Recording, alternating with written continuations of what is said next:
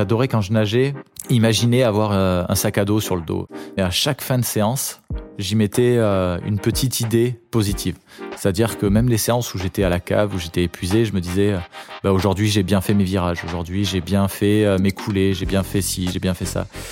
Et euh, j'avais des copains, quand ils faisaient des mauvaises séances, ils sortaient en se disant j'ai pas bien fait ça, j'ai pas bien fait ça. Et en fait, moi, j'avais conscience de ce sac à dos où je mettais que du positif, et eux n'avaient pas conscience qu'en fait, ils mettaient des pierres, des rochers de négativité dans leur sac.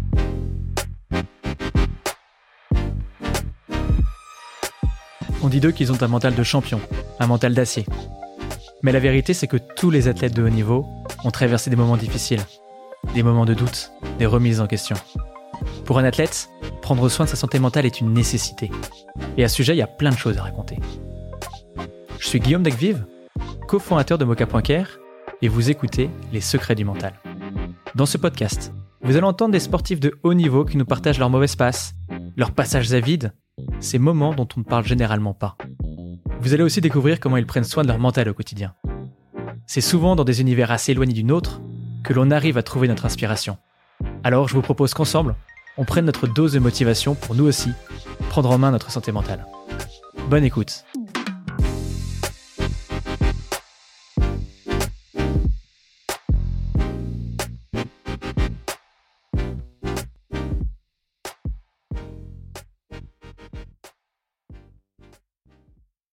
Bonjour Camille. Bonjour. Alors aujourd'hui on a la chance d'être à Marseille, euh, pas loin du fameux cercle des nageurs. Euh, qui a fait émerger tant de champions, dont toi, cinq fois champion du monde, cinq fois champion d'Europe, 21 fois champion de France. Et aujourd'hui, tu es notamment conférencier en entreprise. Alors, on a eu la chance euh, ben, de se rencontrer dans ce cadre-là où on a animé une, tu as animé une conférence avec Mocha.care et Jim Lib et sur comment bien vivre le stress, comment bien gérer la pression, donner des conseils un petit peu dans dans le, la vie de tous les jours, dans la vie en entreprise. Et on a voulu poursuivre la discussion euh, dans le cadre de ce podcast parce qu'il y a eu beaucoup de, de conseils très actionnables. On a vu des retours euh, très positifs. Donc, euh, d'où cette discussion et merci d'être venu ici. Bah, tant mieux, avec plaisir. et avant de rentrer dans le vif du sujet, est-ce que je peux te laisser te présenter? Ouais, alors je m'appelle Camille Lacour, j'étais donc cinq fois champion du monde et cinq fois champion d'Europe de natation entre 2010 et 2017.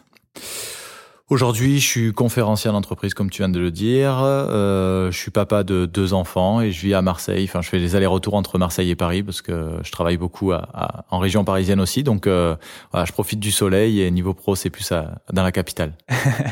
ok, ça marche. Et est-ce que tu peux nous dire euh, pourquoi tu as accepté de parler de santé mentale aujourd'hui? Bon, ce que je crois que c'est euh, un vrai sujet de d'actualité avec euh, le Covid qui nous a tapé il y a quelques années, euh, le retour, les gens qui voulaient travailler différemment, qui veulent euh, qui veulent vivre différemment aussi. Et je crois que le, le burn-out est vraiment un mot qu'on entend de plus en plus souvent. Déjà, c'est, je pense que ça existait déjà avant, mais aujourd'hui, on arrive vraiment à mettre une définition ou un, un terme sur sur ce malaise. Et, et je sais qu'il peut être balayé avec quelques exercices, qui peut être maintenu loin de, de, la vie des gens et je trouve que c'est important euh, avec ce que nous on a vécu dans les piscines et ce que je fais aujourd'hui euh, euh, dans la dans la vraie vie je sais que c'est possible de l'éviter. Donc voilà si, si, ça peut aider ne serait-ce qu'une personne c'est cool d'être là. Génial. Et le, le burn-out dont tu viens de parler c'est un, un, phénomène que tu voyais beaucoup autour des bassins sans forcément donner de nom. C'était quelque chose de présent que tu as vu augmenter pas spécialement? Non, pas spécialement. Alors les Américains ont eu, euh, les Américains, on le sait, ils sont vraiment dans le dans le show. Et euh, c'est vrai qu'il y a eu vraiment euh, une une déferlante de, de cas de, de burn-out. Alors c'est assez différent le burn-out dans le sport parce que ça arrive après les, les les les compétitions, alors que le burn-out dans le travail c'est vraiment en plein milieu. C'est-à-dire qu'à un moment donné, on dans le travail, quand quand ils sont au boulot, les gens ils travaillent, ils travaillent, ils arrivent plus à voir bah, leur objectif, ils arrivent plus à voir clair et donc euh, c'est là où ça pète. Alors qu'on a dans le sport, on a l'objectif, on arrive jusqu'à l'objectif et là on a l'échec. Et en fait, il y a tout qui est remis en question, il y a notre vie qui est remis en question euh, à cause de cet échec et c'est là où le burn-out arrive quoi. C'est-à-dire que euh, on a plus ben, on n'a plus d'objectif, on n'arrive plus à, à, vraiment se remotiver, à trouver euh, ben, ce qui nous motive le matin. Et à partir de là, ben, on a envie de rester au lit, on n'a plus, euh, on a plus de sens. Et c'est ce que nous on appelle le burn-out dans le sport. Euh, donc c'est en fait les mêmes symptômes que dans le monde du travail, mais qui se déclenchent pas au même moment, quoi. Et est-ce que toi, ça t'est arrivé, cette situation, euh, et tu pourrais nous le partager ou pas? Ah, c'est arrivé à tout le monde. Enfin, j'aime dire que les seules personnes qui n'ont jamais connu l'échec, c'est ceux qui n'ont jamais rien entrepris. Donc évidemment que ça, ça m'est arrivé. Je crois que le plus dur et le plus violent, ça a été euh, en 2012 aux Jeux Olympiques de Londres. Euh, juste pour euh, pour remémorer, je suis champion d'Europe en 2010 avec le record d'Europe, euh, champion du monde en 2011 et en 2012 je fais quatrième. Donc tout le monde attend que je gagne les Jeux Olympiques, que ce soit la France, ma famille et, et mes entraîneurs. Et, et donc big échec pour pour moi, très violent. C'est-à-dire que voilà l'échec quand on quand on arrive dans le sport, on a l'impression que on a la peste et de choléra, il y a tout le monde qui s'écarte, on sait jamais ça pourrait peut-être se transmettre. Et, mmh. et la différence entre bah, ce qui se passe un an avant quand on a une vie victoire et la défaite quand quand ça arrive, c'est que tout le monde nous saute dans les bras en cas de victoire, tout le monde nous euh, évite en cas d'échec et ça c'est vraiment violent quoi. Donc euh, quand on est dans le feu de l'action, on ramasse un petit peu et c'est surtout quand on rentre à la maison et que bah, il y a plus personne à part euh, à part la famille qui est là. Et surtout, bah, on a l'impression de ressasser cette, cette défaite. Qu'est-ce que j'ai pas bien fait? Pourquoi je l'ai pas bien fait? Et c'est là où, en fait, la préparation mentale, elle est vraiment importante parce que toute proportion gardée, je pense qu'un échec, c'est c'est à la même hauteur qu'un deuil, donc évidemment sans euh, sans avoir perdu quelqu'un, mais on a perdu quelque chose de très fort pour nous dans notre vie. On s'est investi énormément. Euh, nous en natation, c'était 6 heures d'entraînement par jour, quoi, en, tout. Euh, c'est une philosophie de vie qui est tournée absolument euh, totalement vers la, la, performance. Et quand à un moment donné ça arrive pas, quand, surtout sur les Jeux Olympiques, qui est euh, l'événement euh, qui nous fait tous rêver, ben on prend un gros coup de massue derrière les oreilles. Et donc ben, il faut se réinventer, il faut se retrouver, il faut retrouver cette motivation aussi. Et ben, il y a les mêmes étapes que dans le deuil. Quoi. D'abord on est D'abord, on est en colère, on veut pas, on veut pas accepter.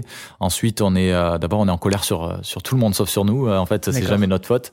Euh, ensuite, on commence à, à, être triste et à accepter un petit peu ce qui vient de nous arriver. Et, et en fait, ces, ces deux périodes, elles sont vraiment importantes. Mais le but du jeu, du sportif et dans la vraie vie, c'est un peu la même chose. C'est essayer de passer ces étapes le plus vite possible. Sauf que si on les passe trop vite, bah, ça revient comme un boomerang et, et on retombe. Donc, il faut vraiment les, les faire correctement. Et ensuite, on passe dans une phase d'acceptation et et là, on commence à, à retrouver un sens à ce qu'on avait fait, pourquoi on a mal fait, pourquoi on a échoué, et ensuite on retrouve des nouveaux objectifs pour avancer. Donc euh, voilà, c'est euh, c'est humain de, de prendre de prendre cher, c'est humain d'échouer, mais euh, il faut juste euh, l'accepter en fait. Je pense que ça fait partie d'un programme de vie si si on essaye de mettre l'échec de côté, de se dire non moi je fais tout pour le pour l'éviter. Euh, il arrivera un jour ou l'autre. De toute façon, c'est euh, c'est comme ça, et il est encore plus violent, quoi. Donc, il faut le garder dans le coin de la tête. Il faut évidemment tout faire pour pas pour pas le provoquer, mais euh, mais en tout cas, ça ça arrivera. Et puis, au lieu de le prendre comme une fin en soi, il faut le prendre comme un nouveau début. Je pense que c'est ça qui est important.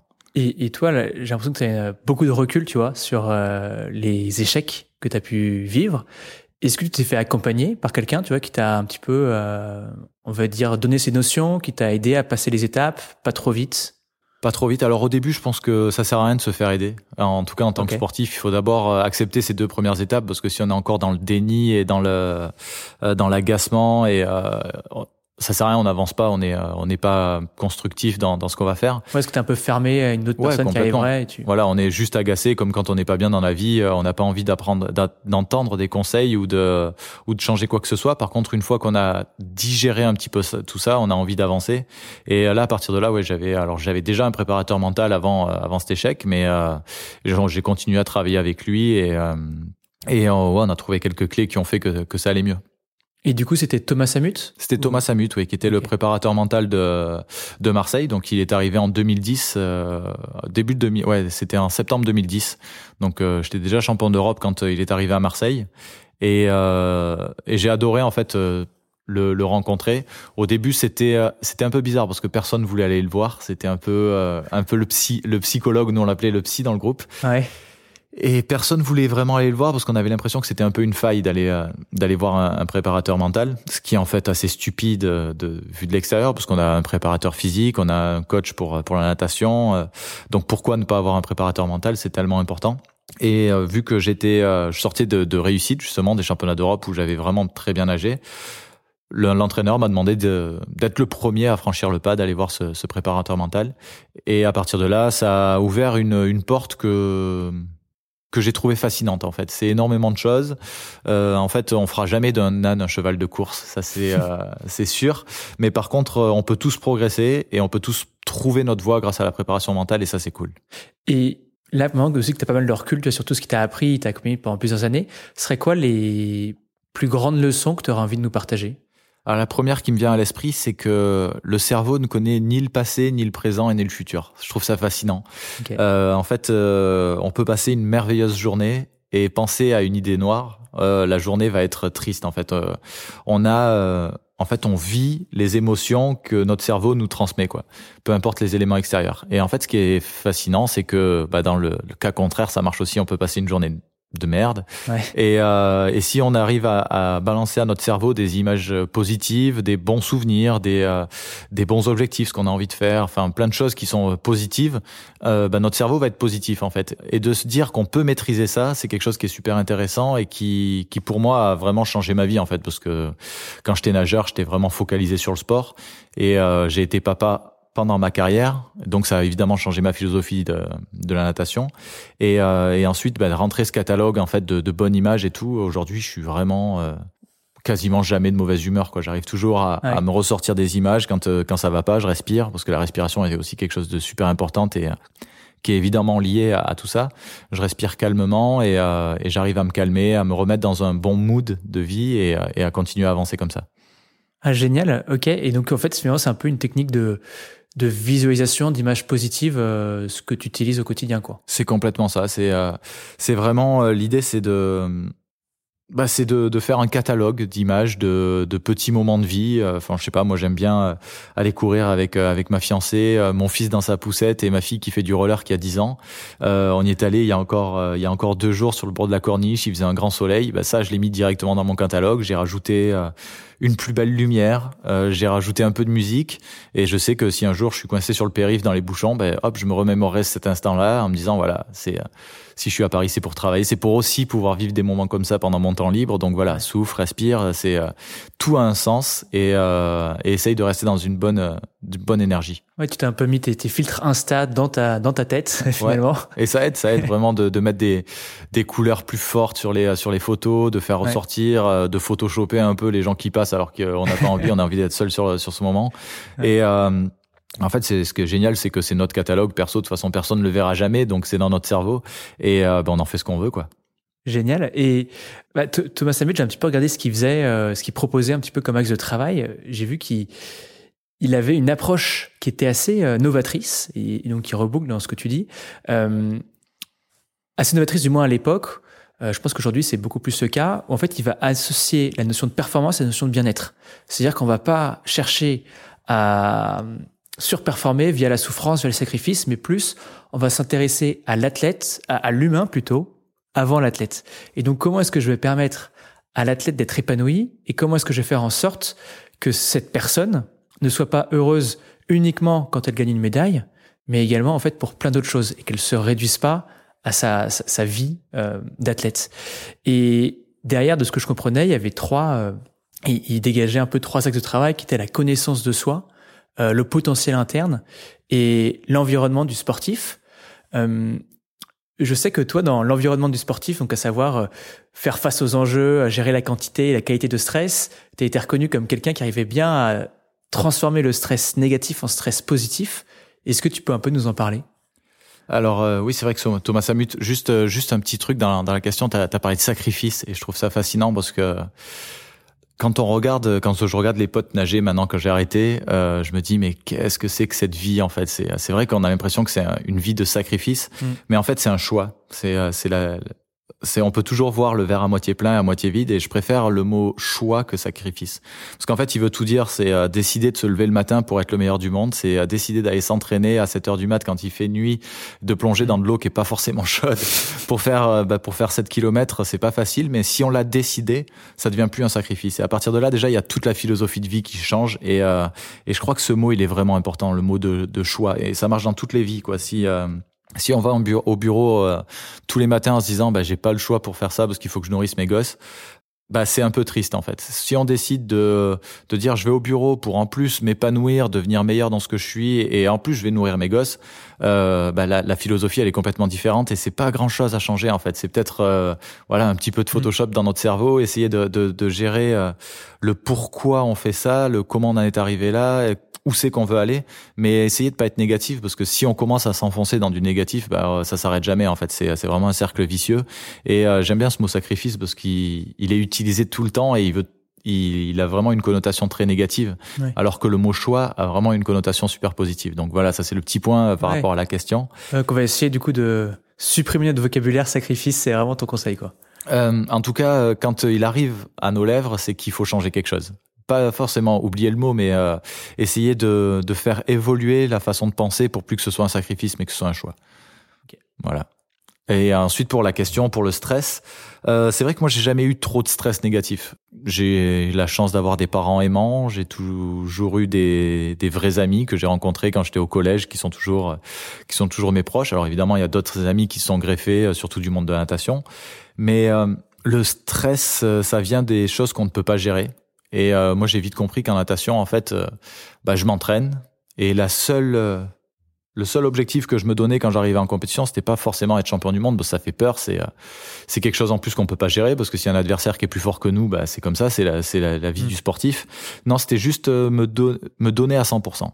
Et me donner à 100%, je trouve que c'était un objectif qui était facile à atteindre. C'est-à-dire que on peut aller marcher et se dire voilà, je vais je vais aller courir, faire quelque chose, un sport, et quand je vais rentrer, je serai lessivé bah ça c'est facile à faire en fait. On rentre, on est fatigué, on est content, on a réussi son objectif. Alors que si on se dit euh, aujourd'hui je vais courir, je veux faire euh, je sais pas 4 minutes 30 au kilomètre ou 5 minutes, peu importe le, temps qu'on se donne, si on n'y arrive pas, il y a beaucoup de, gens qui vont euh, interpréter ça comme un échec. Alors qu'en fait c'est une réussite. On est allé courir on est allé se dépenser.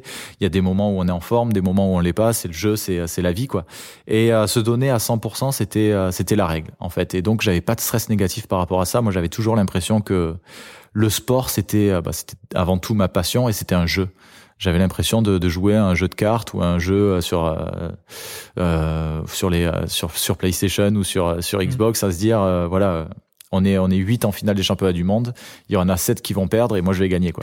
et, et donc quand on fait ça, on n'a pas de stress. Quoi. On essaye, on est juste là pour s'amuser. Puis après, il y a, y a plus de courses que j'ai perdues que gagnées malheureusement. Mais quand on arrive et qu'on touche le mur et qu'on se fait pas de peur plus fort que soi, c'est le jeu, c'est pas grave. Il y en a qui avaient, il y avait une meilleure main. On a joué au poker, il avait une meilleure main, ils ont gagné. À moi de de m'entraîner pour justement, parce que l'avantage du sport, c'est que c'est nous qui provoquons, provoquons notre main, et à moi de travailler pour avoir une meilleure main la, prochaine fois. Ouais, donc vraiment donner le meilleur de soi-même, comme ça, d'ailleurs, t'as pas de regrets. Pas de euh, regrets, c'est accessible, c'est un objectif qui est accessible, parce que les objectifs, on parle beaucoup d'objectifs aussi, mais il faut savoir que des objectifs, il faut qu'ils soient vraiment euh, concrets. Euh, voilà, pour parler euh, pour parler d'un exemple, euh, j'ai un, j'ai un ami euh, que j'ai croisé il y a pas très longtemps. Il est à fond dans le boulot en ce moment. Il travaille comme un acharné. Il voit pas beaucoup sa famille. Il voit pas beaucoup ses amis. Et euh, j'ai réussi à le croiser entre deux rendez-vous. Il me dit ah, en ce moment, mon objectif, c'est être riche. Ok. Je dis ok. Franchement, euh, c'est, c'est, c'est, je te juge pas là-dessus. Par contre, c'est pas un vrai objectif. Il me dit bah si. Je dis ah bah non. Être riche, c'est pas, c'est pas une somme. C'est pas, ça, ça veut rien dire en fait. Tu peux gagner un million, dix millions, cent millions. Euh, tu seras jamais riche parce qu'en fait c'est pas un objectif concret. J'y aujourd'hui si tu veux euh, tu veux mettre ta famille à l'abri, tu vas avoir une maison de, de campagne, une résidence principale, tu vas avoir une belle voiture, tu vas avoir une moto. Ok, bah travaille pour tout ça et une fois que tu auras tout ça, tu veux un million sur ton compte avant de ralentir. Ok, une fois que tu auras réussi tes objectifs, tu pourras en fixer d'autres. Mais par contre, si tu veux juste devenir riche, bah tu vas perdre ton temps et surtout tu vas jamais tu vas jamais y accéder parce que c'est pas quelque chose de de concret. Et alors au début, il a un peu, il a un peu râlé. Et quelques jours après, il m'a dit euh, "C'est bon, je crois qu'en fait, tu m'as mis un vrai coup de pied au cul et, ça marche." Et euh, voilà, je, crois que les objectifs, c'est comme ça dans le sport, c'est comme ça dans la vie. Euh, J'ai envie d'être heureux, c'est mignon, mais ça veut rien dire en fait. C'est euh, c'est plus un concept. On peut être heureux en ayant euh, en vivant dans une caravane, si on est accompagné des gens qu'on aime et qu'on sait qu'on va s'en sortir, et on peut être malheureux dans une grande villa avec une très belle voiture. Donc voilà, des objectifs. Les objectifs, faut qu'ils soient vraiment concrets. Ouais, ouais, et, concret, j'ai l'impression que tu as, introduit cette notion de euh, il, est tangible, tu peux le toucher, c'est fini quoi. Genre entre guillemets, je peux cocher ma case, C'est vraiment ça ton. C'est ça, parce que le cerveau, alors il connaît ni passé, ni futur, ni présent, on dit, mais il a aussi besoin de récompenses quand on a un objectif. Quand nous, on va être champion du monde, donc on arrive en septembre, on se fixe l'objectif d'être champion du monde ou champion d'Europe ou champion olympique l'été euh, neuf mois après.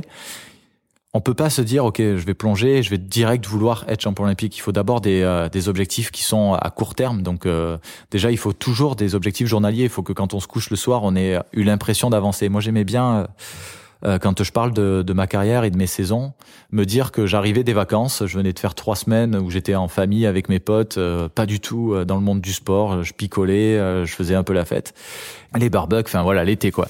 Et quand j'arrivais en septembre, j'étais en short tongue t-shirt et je voulais être champion du monde, donc j'avais cette image de monter en haut de l'Himalaya, en fait, monter en haut de l'Everest, pour moi, c'était le, plus haut de la terre, donc être champion du monde. J'avais cette image. Et je me disais, euh, donc là, tu es en short, tongue, t-shirt, il faut arriver là-haut. Donc en fait, comment on fait pour monter? Et euh, le plus important, en fait, c'est de créer une inertie. Une inertie, ça veut dire que tous les jours, on a l'impression d'avancer vers ce but. Et euh, si un jour, on se couche en se disant, merde, j'ai pas avancé, ben là, quand la machine s'enraye, et puis j'aime bien l'image de l'Himalaya parce que ben, ça monte. Si à un moment donné, on arrête d'avancer, on recule, en fait. Et, et en fait, c'est ça qui est vraiment important. Je crois que la différence entre des champions qui ont réussi à gagner et des champions qui sont autant entraînés, qui ont toujours été à, pas grand chose de vraiment réussir, c'est qu'ils ont réussi à garder cette inertie. Et puis même s'il y avait des entraînements qui étaient pas bons, même s'il y avait quelques blessures, euh, ils ont fait autre chose. Ils ont travaillé, mais ils ont toujours, euh, ils ont changé de route, mais toujours dans le même, euh, dans le même but et vers la même direction. Ouais, en disant que même si du coup si tu fais une contre-performance, tu dis bah je donne le meilleur de moi-même, donc en fait je m'en veux pas. Ouais, et puis ça fait partie aussi du. On peut pas être tout le temps à 100%. Le but c'est d'y être euh, le jour J. Nous en natation c'est vraiment euh, l'année. Donc euh, bah, si pendant la saison il y a des moments où on est vraiment épuisé parce qu'on est en pleine phase de travail, il faut pas s'arrêter là-dessus. En fait, il faut se dire ok, j'étais à la cave, mais qu'est-ce que je peux retenir de positif de cette course? Après, ça veut pas dire de faire l'autruche non plus. Hein, de, il faut il faut aussi analyser ce qui va pas pour continuer de progresser. Mais par contre, essayer de toujours retirer le, le négatif et enfin j'aime bien l'image du sandwich aussi qu'on parle beaucoup en préparation mentale. Du positif, le négatif et re du positif euh, pour qu'on puisse avancer. En fait, et c'est plus facile à avaler quand il y a, il y a deux positifs euh, à l'extérieur plutôt que le contraire. je suis, euh, je suis pas trop, euh, j'aime pas trop le c'est bien, mais je préfère le contraire. Ok. Et donc du coup, tu disais que le stress, en fait, t'étais, tu le ressentais pas trop. Euh, tu arrivais vraiment à faire assez abstraction, à être extrêmement positif.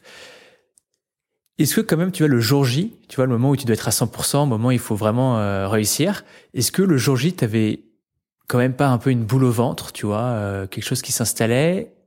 Ou alors, si tu l'avais pas, qu'est-ce qui se passe dans ta tête Tu vois, est-ce que tu dis des phrases particulières? Est-ce que c'est le catalogue d'images que tu que tu fais revivre? Comment ça se passe Tu vois, genre juste avant le, peut-être euh, les quelques heures avant le départ de la course et, et juste avant. Ouais, alors quelques heures avant, évidemment qu'il y a une boule au ventre, et heureusement. Je pense que déjà le stress au départ, c'est vraiment quelque chose d'important. C'est euh, physionomique, c'est euh, c'est l'être humain. Il, il a ce stress, ça, permet d'être physiquement plus performant, ça, ça permet aussi au cerveau d'aller plus vite, euh, ça met de l'adrénaline. au départ, c'était pour sauver nos vies, quoi. Si on a un tigre en face de nous, on a du stress, on court plus vite, quoi. on a essayé d'avoir des solutions un peu plus intelligentes. Et, et si on a le tigre en face et qu'on panique parce qu'on a cette peur qui nous qui nous paralyse, on se fait bouffer. Et le sportif de haut niveau, justement, il faut qu'il arrive à gérer cette, euh, ce, stress de manière positive, c'est-à-dire qu'il faut qu'il court vite, qu'il court dans la bonne direction, qu'il trouve les bonnes solutions. Et en fait, ça, c'est quelque chose qui, qui me fascine. Mais euh, j'aime bien dire que c'est important d'avoir du stress. Parce que si on n'a pas de stress, ça veut dire que ce qu'on est en train de faire n'a pas d'importance pour nous. Donc, euh, hmm. on n'est pas au bon endroit. Et, et d'avoir ce stress, c'est vraiment intéressant. Ça veut dire que déjà, ça nous ça nous impacte, on a vraiment envie de réussir.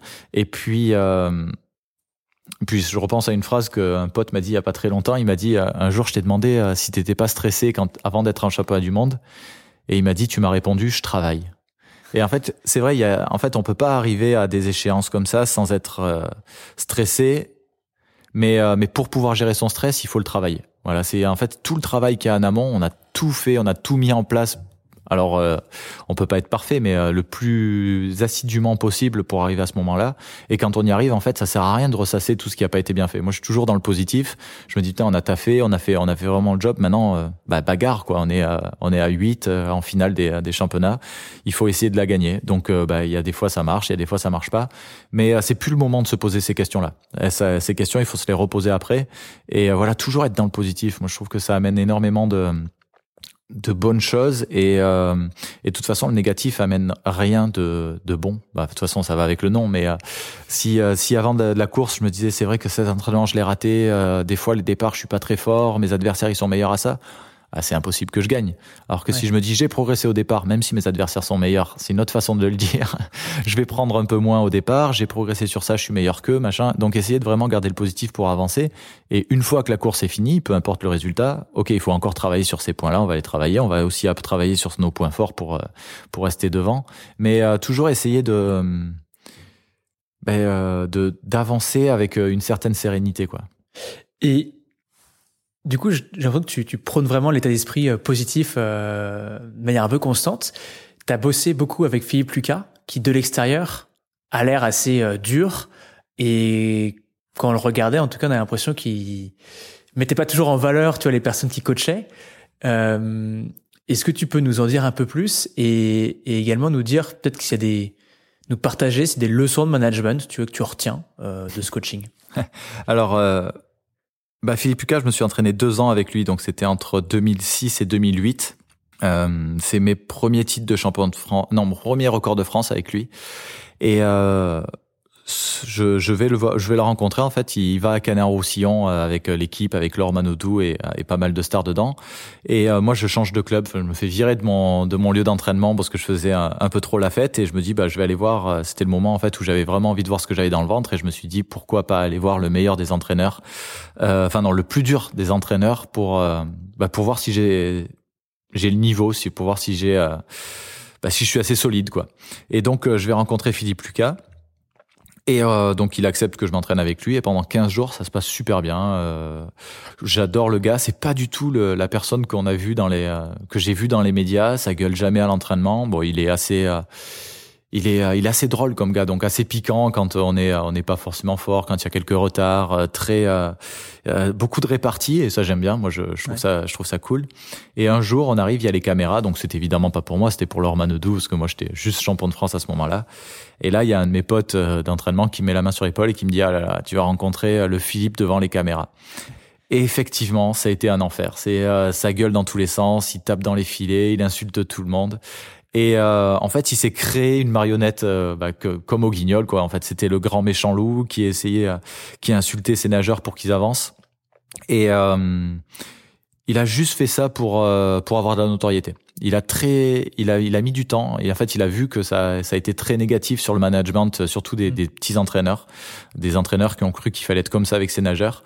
Et aujourd'hui, si vous regardez, bah, soit des interviews, soit des vidéos de lui qui sont qui sont récentes, vous allez voir qu'il a complètement changé ça. Il a vu que c'était néfaste parce qu'il est pas du tout comme ça dans la dans la vraie vie et, euh, et il a vraiment changé. Donc évidemment, le management par la peur, euh, on oublie, c'est quelque chose qui marche pas, qui peut euh, marcher euh, qu'à 80%, je pense déjà, euh, et sur une très courte durée. Mais aller au travail avec une boule au ventre en se disant si je fais pas bien, je vais me faire engueuler, c'est horrible. Donc c'est pas comme ça que c'est pas comme ça que lui faisait. C'est comme ça qu'il faisait devant les caméras, mais par contre en vrai c'était c'était un gars adorable. C'est toujours un gars adorable d'ailleurs. ok, donc c'est vraiment intéressant. C'est-à-dire que le management par la peur, on oublie vraiment et c'est de l'encouragement et finalement ce que tu décrivais tout le temps, euh, à savoir l'état d'esprit positif. Euh, il, te mettait en valeur finalement, euh, même après une contre-performance ou Alors il mettait, il mettait en valeur. Ou le sandwich. Il était, voilà, il était beaucoup dans le jeu, Philippe. il arrivait à trouver, en tout cas avec moi, il était vraiment dans le, dans le dans ce challenge parce que moi je sais ce que j'aime moi en fait dans le sport c'est ce que je trouve fascinant de se dire euh, putain on va être, on va essayer de battre d'abord la France l'Europe le monde c'est c'est fascinant de se dire ça et euh, il a vite compris donc à l'entraînement il mettait des petits euh, des petites des petits jeux comme ça, c'est-à-dire que si j'arrivais à faire une série assez vite, le, le, soir j'avais un peu moins à nager. C'était toujours un peu avec avec une carotte, mais vraiment sur sur une partie vraiment euh, sympa quoi. Et, euh, et avec euh, d'autres nageurs, il y avait beaucoup d'affection, beaucoup plus qu'avec moi parce que moi j'avais pas forcément besoin d'affection, j'avais ma famille, j'avais mm. j'avais ma vie à côté, mais il arrivait à trouver ce dont les nageurs avaient besoin. Donc on oublie quand il y avait les caméras, on oubliait tout ça, mais mais par contre dans la dans la vraie vie, dans, quand on s'entraînait avec lui, il arrivait vraiment à appuyer là où les gens en avaient besoin et en fait c'était un, un vrai appui c'était c'est voilà quand on parle de Laure Manodou qui a eu tout tous ces trucs néfastes, euh, il est quand même le Laure, c'est euh, la marraine de donne ses enfants. Euh, je crois que lui, il est le parrain de ses enfants. Donc c'est c'est pas rien quand même. Si Laure elle elle l'a mis parrain, c'est qu'il y a beaucoup d'affection. Et, et Philippe, c'est un des, des rares coachs en France où tous les nageurs qui sont passés avec lui ne, ne disent rien de négatif sur lui. Alors c'est pas parce qu'il nous met une torgnole si on le dit, hein, c'est vraiment qu'on le pense et euh, et euh, voilà donc c'est vraiment pas un management par la peur et c'est vraiment quelque chose d'intelligent dans le jeu, dans et dans la dans le dans la relation humaine. Ouais, vraiment c'est du coup euh, j'aime bien essayer de rendre ludique finalement la natation parce que c'est vrai que vous faites des kilomètres et des kilomètres chaque jour. Il y avait Fabien Gillot ce podcast qui disait que jusqu'à encore récemment il avait plus nagé que marché dans sa vie. On avait compté ça, ouais. C'est quand même euh, assez incroyable comme stat. Euh, et après, une relation du coup coaché, euh, coach extrêmement forte où, de ce que j'ai compris, il va en fait s'adapter à chaque personne. Euh, celui qui a besoin de plus d'affection, euh, je vais être là. Celui qui a besoin de d'être un peu plus de jeu, un peu plus de répartie, je vais m'adapter à lui. je trouve ça hyper intéressant comme comme partage. Merci. Bah, de toute façon, si ça fait des années qu'il est au plus haut niveau, qu'il a des nageurs au plus haut niveau, euh, on peut euh, faire le parallèle avec le monde de l'entreprise. Un, un manager qui arrive à, avoir toujours des, euh, des, gens avec qui il travaille qui sont au top pendant des années, c'est que c'est un bon manager. Si il y a juste une étoile filante qui passe et qui après se, se crache et, et part en burn-out, c'est que le manager est pas bon. Ça veut dire que la pression qu'il a mis sur ses épaules n'est pas n'est pas viable. Ça veut dire que la façon de travailler n'est pas viable. Et c'est toujours pareil. Enfin, juste pour revenir, quand on en parlait tout à l'heure, j'ai une petite idée. C'est, j'adorais quand je nageais Imaginez avoir euh, un sac à dos sur le dos. En fait, euh, euh, ce sac à dos, il est évidemment imaginaire, mais à chaque fin de séance, j'y mettais une petite idée positive. C'est-à-dire que même les séances où j'étais à la cave, où j'étais épuisé, je me disais, bah aujourd'hui j'ai bien fait mes virages, aujourd'hui j'ai bien fait mes coulées, j'ai bien fait ci, j'ai bien fait ça, je me suis bien étiré, j'ai bien fait, enfin des, des, trucs qui peuvent sembler dérisoires. Et j'avais des copains quand ils faisaient des mauvaises séances, ils sortaient en se disant j'ai pas bien fait ça, j'ai pas bien fait ça. Et en fait, moi, j'avais conscience de ce sac à dos où je mettais que du positif, et eux n'avaient pas conscience qu'en fait, ils mettaient des pierres, des rochers de négativité dans leur sac. Et quand on arrive en compétition, bah, si on a un sac avec des pierres qu'il faut tirer, c'est trop dur. Alors que moi, j'avais euh, j'avais pas de sac en fait. J'étais vraiment léger, j'avais que du positif. Et, euh, et quand tu me dis ouais, t'as une philosophie de vie où t'es positive, je crois que c'est c'est vraiment important parce que les idées positives c'est des nuages et euh, les idées négatives c'est des cailloux quoi. Et euh, bah, traîner un sac de nuages ou un sac de cailloux, franchement, il y a c'est facile à choisir. non, c'est clair. Euh, c'est c'est hyper intéressant. Et alors, une question que je voulais te poser, c'est euh, t'as cette philosophie extrêmement positive T'as ce préparateur mental qui t'a toujours accompagné, ta fille Lucas qui t'a qui t'a aussi compris, même si t'a accompagné que deux ans, hein, tu l'as dit. Mm-hmm. Est-ce que pour autant, tu vois, t'as as des moments où tu t'es dit, euh, bah là, j'arrive plus en fait, ou là, c'est trop dur? Euh, alors, ça arrive souvent déjà, et c'est plutôt sain. Ça veut dire qu'on est euh, être sportif de haut niveau, c'est quand même jouer avec les limites, c'est jouer avec euh, la fatigue. Enfin, quand j'ai arrêté de nager, je me suis dit, mais ça fait 20 ans que j'ai des courbatures. c'est quand même un concept de vie qui est assez étrange. Et euh, de se dire que euh, quand on rentre euh, à la maison et qu'on n'a pas de courbatures, c'est qu'on n'a pas bien fait le boulot, qu'on n'a pas assez travaillé, qu'on n'est pas allé assez dans les dans les cordes. c'est c'est vraiment une philosophie de vie qui est assez bizarre. Donc des fois, à un moment donné, il y a, y a toujours des moments où on se dit ça va, stop, ça m'a épuisé, je, je, suis blessé, j'ai envie de faire autre chose. Il y a ça, ça arrive. Après il y a une phrase qui m'a toujours obsédé toute ma vie depuis que aussi longtemps que je m'en rappelle, c'est que je voulais rien regretter. Je trouve que la vie, elle est, euh, elle est magnifique, elle est courte, elle est violente. il y a énormément de, de, choses qu'on peut dire sur la vie. Il y a plein de choses qu'on peut pas gérer, mais par contre, on peut, on peut ne rien regretter de ce qu'on fait. C'est-à-dire que si on commence quelque chose, que ce soit une réussite ou un échec, peu importe. Si on l'a fait à fond, on n'a rien à regretter. Et euh, c'est quelque chose que aujourd'hui, je suis vraiment, euh, enfin, qui est vraiment ancré dans, dans ma philosophie de vie que j'essaye de d'ancrer aussi à mes enfants parce que bon le petit il a qu'un an et demi mais la petite la, grande elle a dix ans. Et je lui dis mais euh, là elle a commencé à faire du roller il y a, il y a deux mois elle s'est cassé le coude. Et elle m'a dit ouais je sais pas. Je dis bah c'est pas grave. Si t'as si t'as plus envie d'en faire tu vois c'est pas moi qui vais te dire euh, il faut remonter de suite à cheval on s'en fout. Mais par contre euh, dis-toi est-ce que dans six mois un an tu vas pas te dire ah j'aurais dû elle me dit ah je sais pas elle réfléchit. Elle me dit ouais peut-être et c'est la pire des phrases, celle-là. Donc, si tu veux, tu remets les rollers, on va refaire des tours. Si tu as besoin de plus d'accompagnement, je reste à côté de toi, machin. Mais euh, par contre, euh, réfléchis bien à pas regretter plus tard. Donc, euh, bah, le roller, c'est juste un hobby, on peut reprendre plus tard, c'est pas le problème. Mais en natation, moi, quand les moments qui ont été vraiment difficiles, quand j'ai vraiment hésité à arrêter à cause des, c'était souvent à cause des blessures parce que c'est cet aléa qu'on peut pas maîtriser en fait. On sait pas vraiment combien de temps ça va prendre. On est vraiment dans un no man's land où on on n'est pas sur la vie active, on est encore sportif, mais on est dans l'attente. Enfin, c'est vraiment dur à vivre. Et euh, et je me disais bon bah j'arrête en fait, c'est trop violent à vivre. Je vais je vais reprendre mes études, je vais faire autre chose.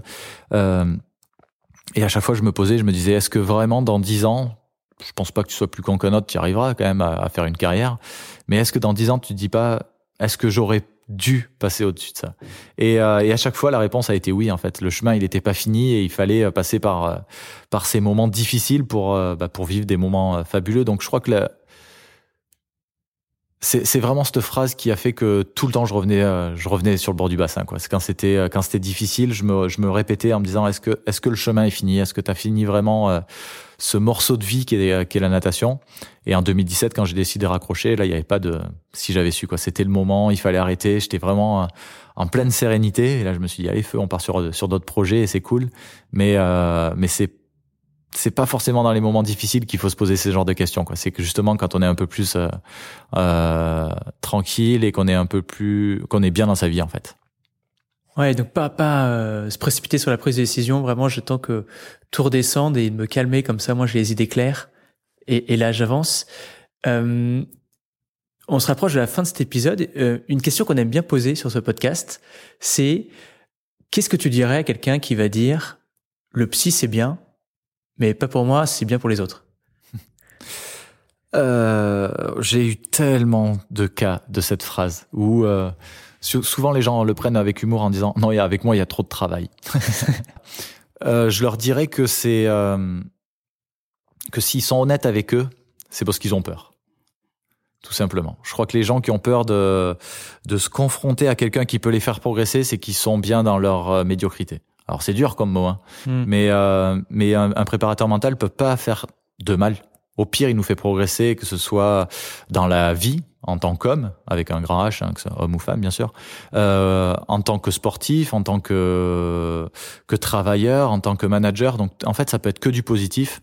Et euh, et, et au pire, il y a quelque chose qui se passe pas très bien, il y a pas un bon feeling, on peut changer de préparateur mental et et je ne pense pas qu'il puisse rien vous apprendre, mais si vous êtes quelqu'un qui est vraiment euh, fantastique, peut-être qu'il va juste euh, ouvrir des portes ouvertes et euh, vous dites bon bah j'en aurais peut-être pas besoin, j'en aurais besoin plus tard.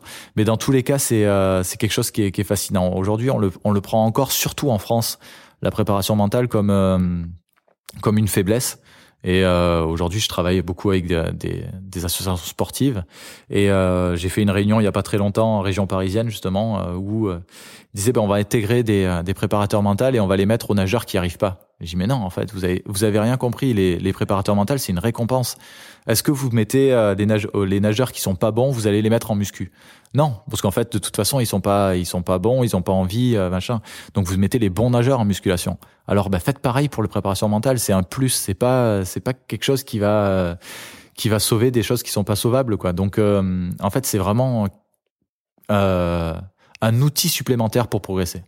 Ouais, finalement si je comprends bien, un outil dont tout le monde pourrait bénéficier, à savoir si tu es performant ou moins performant, tu, tu peux gagner.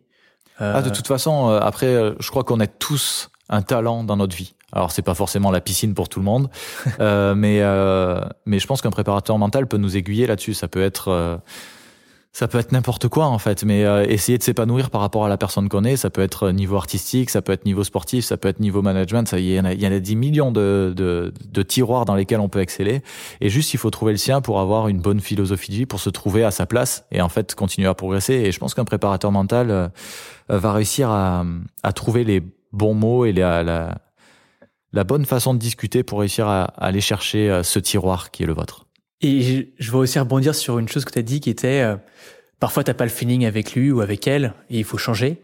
Et je pense que ça fait écho à euh, la notion d'alliance thérapeutique qui en fait la recherche a montré que la chose la plus importante pour qu'un accompagnement soit réussi, c'était pas nécessairement l'approche en elle-même, à savoir tu vois si je fais euh, de manière très large la psychanalyse, euh, la systémie, la TCC, le MDR ou quoi que ce soit, mais c'était la relation, donc l'alliance thérapeutique, la relation que j'ai avec la personne que j'ai en face de moi. Est-ce que j'ai confiance en elle? Est-ce que j'écoute ce qu'elle me dit? Est-ce que je vais le mettre en place? Et je trouve que c'est vraiment cette notion qui est, extrêmement intéressante parce que parfois des gens vont se dire bah, soit un psy, soit un préparateur mental, c'est pas fait pour moi parce que tu as une expérience précédente où tu as rencontré une personne qui ne te correspondait pas à toi, mais ça veut pas dire que toute la profession ou toute l'approche ne te correspond pas en fait. C'est plus que là c'était euh, un exemple qui malheureusement ça a pas fité quoi. Mais c'est pas parce qu'on est préparateur mental qu'on a trouvé le tiroir dans lequel on excelle. Donc euh, il y a aussi des gens qui sont très mauvais qui font de la préparation mentale. Et euh, non, je crois qu'il faut qu'il y ait beaucoup de respect entre euh, celui qui vient demander, euh, enfin celui qui vient progresser et, euh, et, le préparateur mental. Trop bien.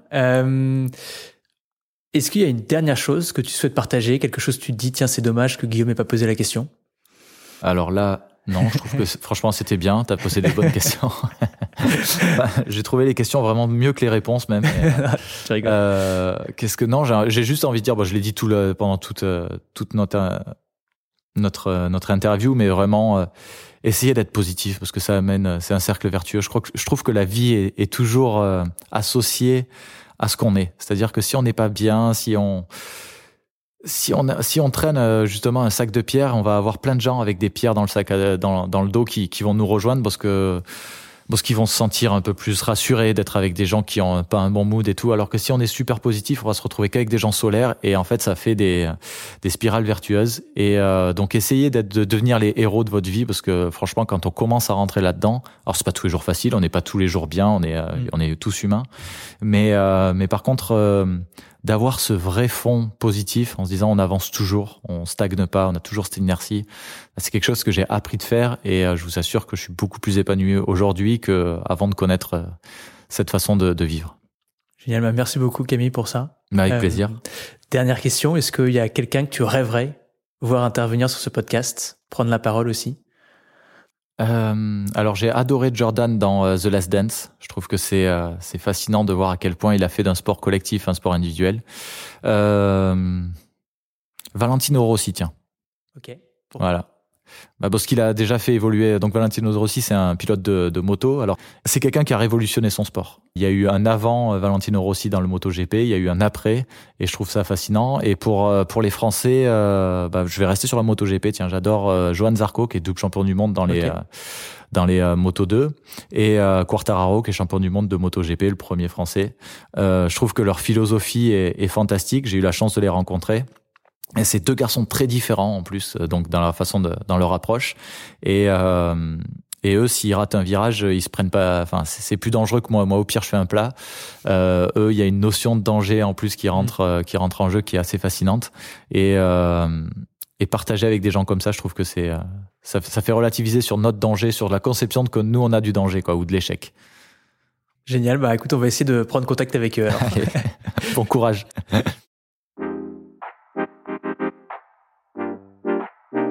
Merci d'avoir écouté cet épisode des Secrets du Mental.